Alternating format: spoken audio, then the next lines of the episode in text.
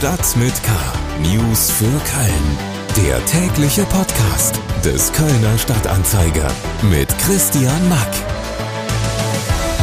Hallo und herzlich willkommen zur täglichen Ration Nachrichtenfutter für Ihre Ohren in der Ausgabe für den 28. September. Schön, dass Sie uns, dem Kölner Stadtanzeiger, Ihre Ohren leihen. In den nächsten knapp 10 Minuten bekommen Sie hier kurz und knapp alles Wissenswerte für den Tag aus Kölscher Sicht. Davor aber noch kurz der Hinweis auf unseren Sponsor. Dieser Podcast wird produziert mit freundlicher Unterstützung von NetCologne. Seit mittlerweile über 20 Jahren treibt NetCologne den wichtigen Ausbau der Glasfaserinfrastruktur hier in Köln und der Region weiter voran. Vielen Dank an NetCologne. Heute in Stadt mit K. Das Kölner Impfzentrum schließt. Was das bedeutet und wo man sich noch impfen lassen kann, dazu gleich mehr. Ich bin froh, dass er ab ist und vor allen Dingen bin ich froh, dass die Messen wieder losgehen.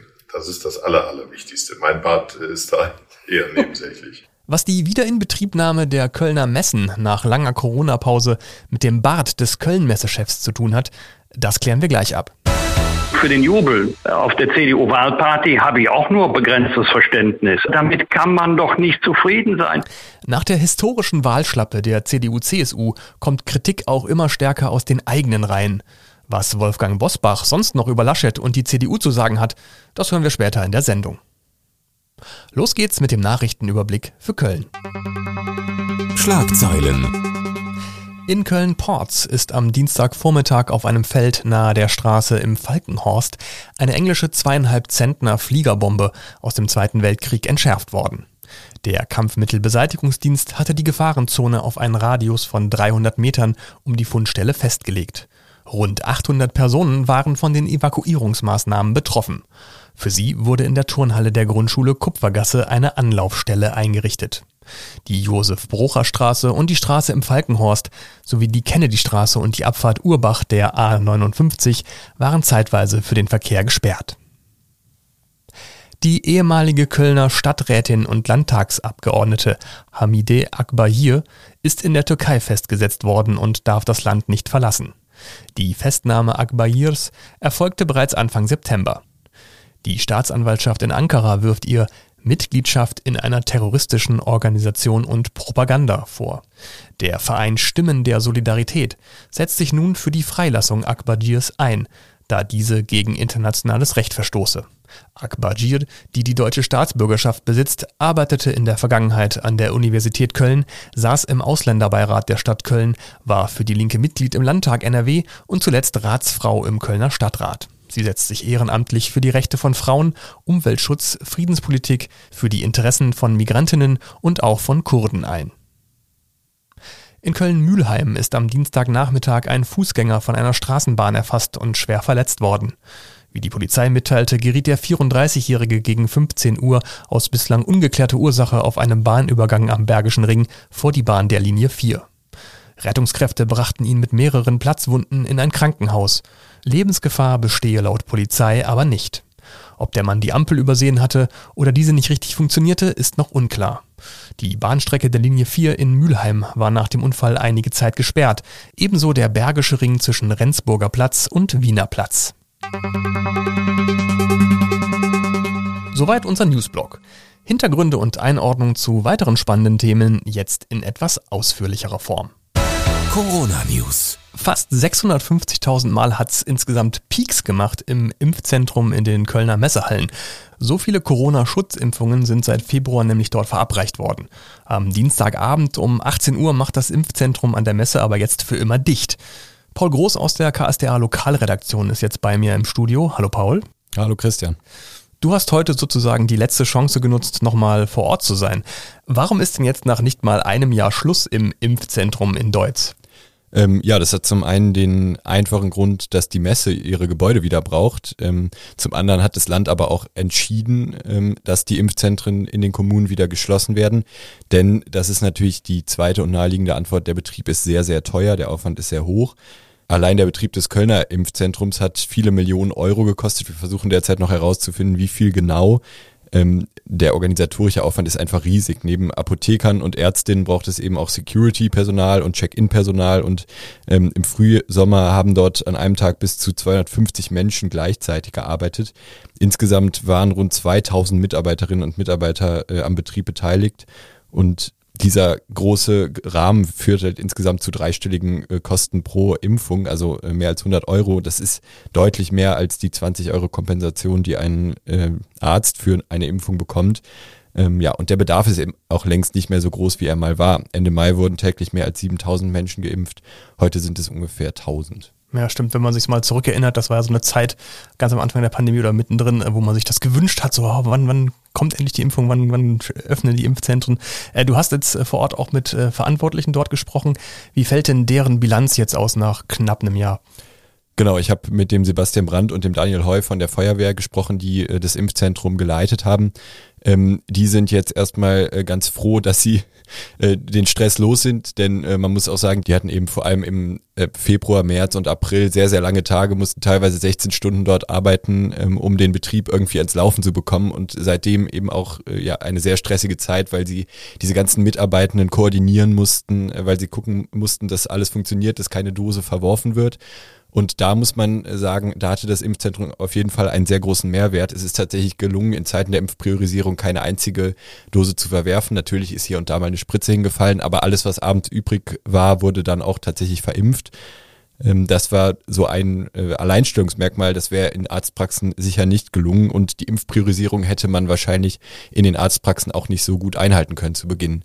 Im Impfzentrum sind zum Beispiel Leute äh, reinspaziert mit einem Arztkittel und äh, wollten sich eine Impfung abholen, ähm, obwohl sie keine Ärzte waren. Sowas konnte dann natürlich einfach unterbunden werden. Jetzt klingt ja Schließung eines Impfzentrums erstmal dramatisch, da fällt eine Möglichkeit weg, aber es gibt noch weiterhin Möglichkeiten für Kölnerinnen und Kölner, ähm, sich kostenfrei auch impfen zu lassen.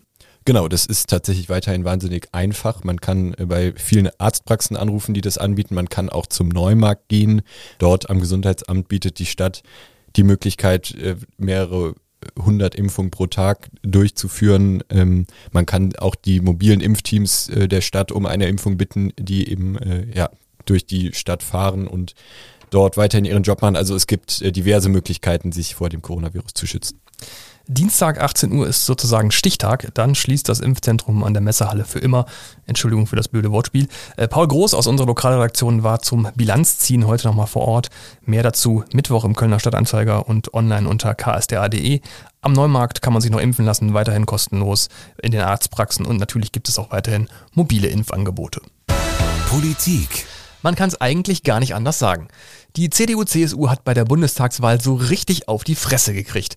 Von den Wählerinnen und Wählern gab es das schlechteste Wahlergebnis, das die Union in der Geschichte der Bundesrepublik jemals eingefahren hat. Kanzlerkandidat und NRW-Ministerpräsident Armin Laschet ist angezählt und auch die Rückendeckung aus der eigenen Partei bröckelt munter vor sich hin. Auch in unserem Podcast Die Wochentester mit Wolfgang Bosbach und Christian Rach gab es von CDU-Mann Bosbach klare Worte der Kritik in Richtung Laschet und Bosbachs CDU. Für den Jubel auf der CDU-Wahlparty habe ich auch nur begrenztes Verständnis. Also höflichen Applaus, okay, schon für den wirklich beeindruckenden Einsatz im Wahlkampf. Aber damit kann man doch nicht zufrieden sein. Dann kann man doch nicht einfach sagen, immer weiter, immer weiter. Nächstes Jahr wird in Nordrhein-Westfalen gewählt. Und trotzdem, ich kenne die Partei gut, die Revolution wird ausbleiben. Warum? Präsidium, Bundesvorstand, die haben doch Armin Laschet durchgedrückt. Die werden doch jetzt nicht sagen, oh, das war ein Fehler, wir hätten doch besser Markus Söder genommen, sondern sie werden bei ihrer Haltung bleiben, alles richtig gemacht. Allerdings, die Wählerinnen und Wähler haben die Brillanz unserer Überlegungen nicht erkannt. Klare Worte sind das vom Bergisch Gladbacher Bosbach.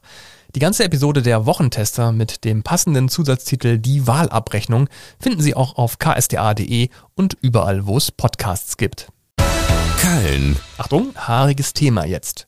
Gerald Böse ist der Chef der Kölnmesse und in letzter Zeit hat man ihn ungewöhnlich fusselig im Gesicht herumlaufen sehen. Der Mann trug plötzlich einen Bart, obwohl er sonst nur glatt rasiert aus dem Haus geht. Was war da also los in Gerald Böses Gesicht? Im letzten Sommer kam ich aus dem Urlaub zurück und ich lasse mir im Urlaub meistens mal so zehn Tage, zwölf Tage ein Bart stehen und bin dann am ersten Tag hier in die Firma gekommen und dann hatten wir gleich Geschäftsführungssitzung und dann habe ich mich zu einem Ausspruch verleiten lassen, der da lautete, der Bart kommt erst ab, wenn wir wieder unsere erste Messe selber hier in Köln physisch machen. Und jetzt bin ich im Sommer letzten Jahres aber davon ausgegangen, dass das dann im Herbst des gleichen Jahres wieder der Fall sein wird. Aber dass das jetzt äh, insgesamt ja, 15, 16 Monate gedauert hat, das hat weder mir äh, noch meiner Familie so richtig gepasst. Nach anderthalb Jahren Pandemiepause für Messen in Köln atmet die Messebranche also nun wieder auf und auch der Chef kann wieder ruhig atmen äh, und nicht nur, weil der Bart im Gesicht jetzt nicht mehr stört. Wie sich das für ihn angefühlt hat, Anfang des Monats wieder mit der Kind und Jugend eine Publikumsmesse zu haben, das hat uns Gerald Bös auch verraten. Irgendwie merkt man ja erst, was man vermisst, wenn man es wieder hat. Und äh, das, so ging es mir bei den Messen auch, als ich wieder bei der Kind und Jugend durchgegangen bin und diese strahlenden Gesichter gesehen habe vom Einlasspersonal zur Sicherheit über Logistik, äh, unsere Hostessen und unser Team, was so happy war, da wusste ich, jetzt äh, sind wir wieder da und äh, können auf einen guten Herbst hoffen. Ja, das hoffen wir doch irgendwie alle, dass das Coronavirus uns diesen Herbst mal möglichst in Ruhe lässt. Das ganze Interview mit Köln-Messechef Böse lesen Sie auf ksda.de. Damit sind wir auch schon wieder durch für heute mit Stadt mit K. Vielen Dank für Ihre Zeit und schalten Sie gerne wieder rein und empfehlen Sie uns weiter. Besten Dank auch nochmal in Richtung Net Cologne für das Sponsoring dieses Podcasts. Mein Name ist Christian Mack. Bleiben Sie gesund und bis bald. Stadt mit K. News für Köln. Der tägliche Podcast.